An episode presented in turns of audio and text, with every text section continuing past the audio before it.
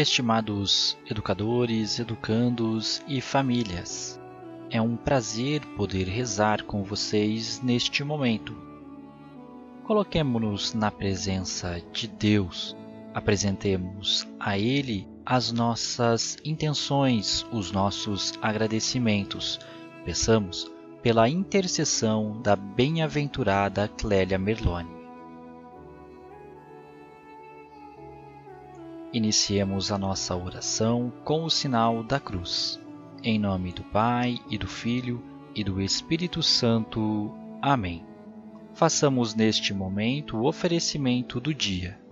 Deus, nosso Pai, eu te ofereço todo o dia de hoje, minhas orações e obras, meus pensamentos e palavras, minhas alegrias e sofrimentos, em reparação de nossas ofensas em união com o coração de teu Filho Jesus, que continua a oferecer-se a ti na Eucaristia pela salvação do mundo.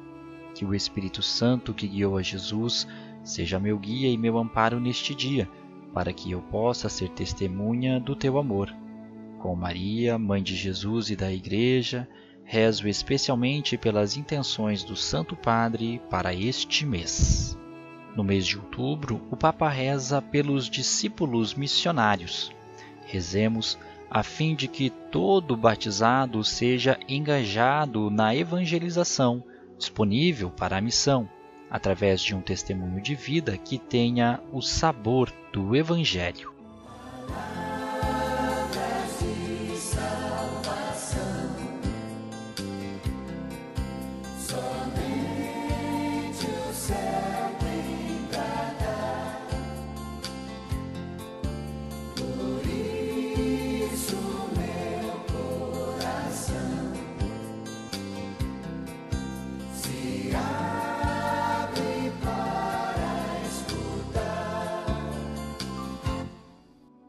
O evangelho de hoje é do texto de São Lucas e ele diz assim: Naquele tempo, Jesus entrou num povoado e certa mulher de nome Marta recebeu-o em sua casa.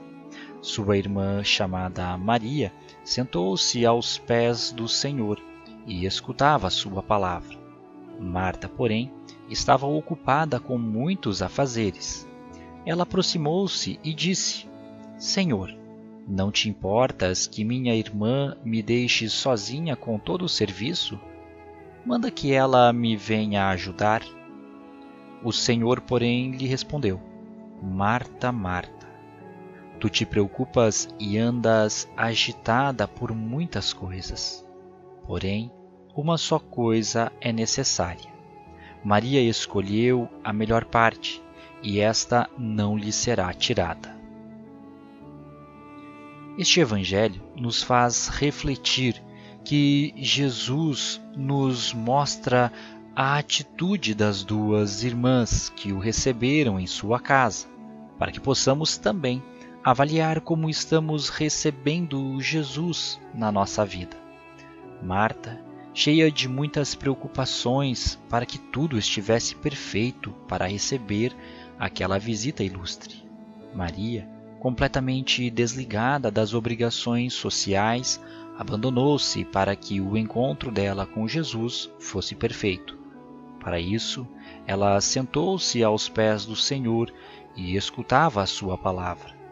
Diante deste cenário, nós podemos fazer uma avaliação de como têm sido os nossos encontros com o nosso Salvador.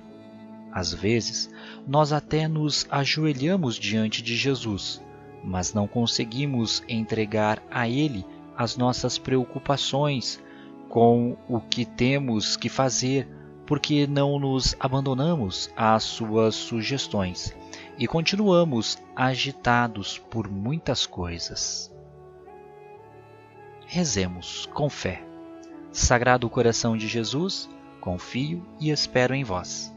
Bem-aventurada Clélia Merlone, rogai por nós.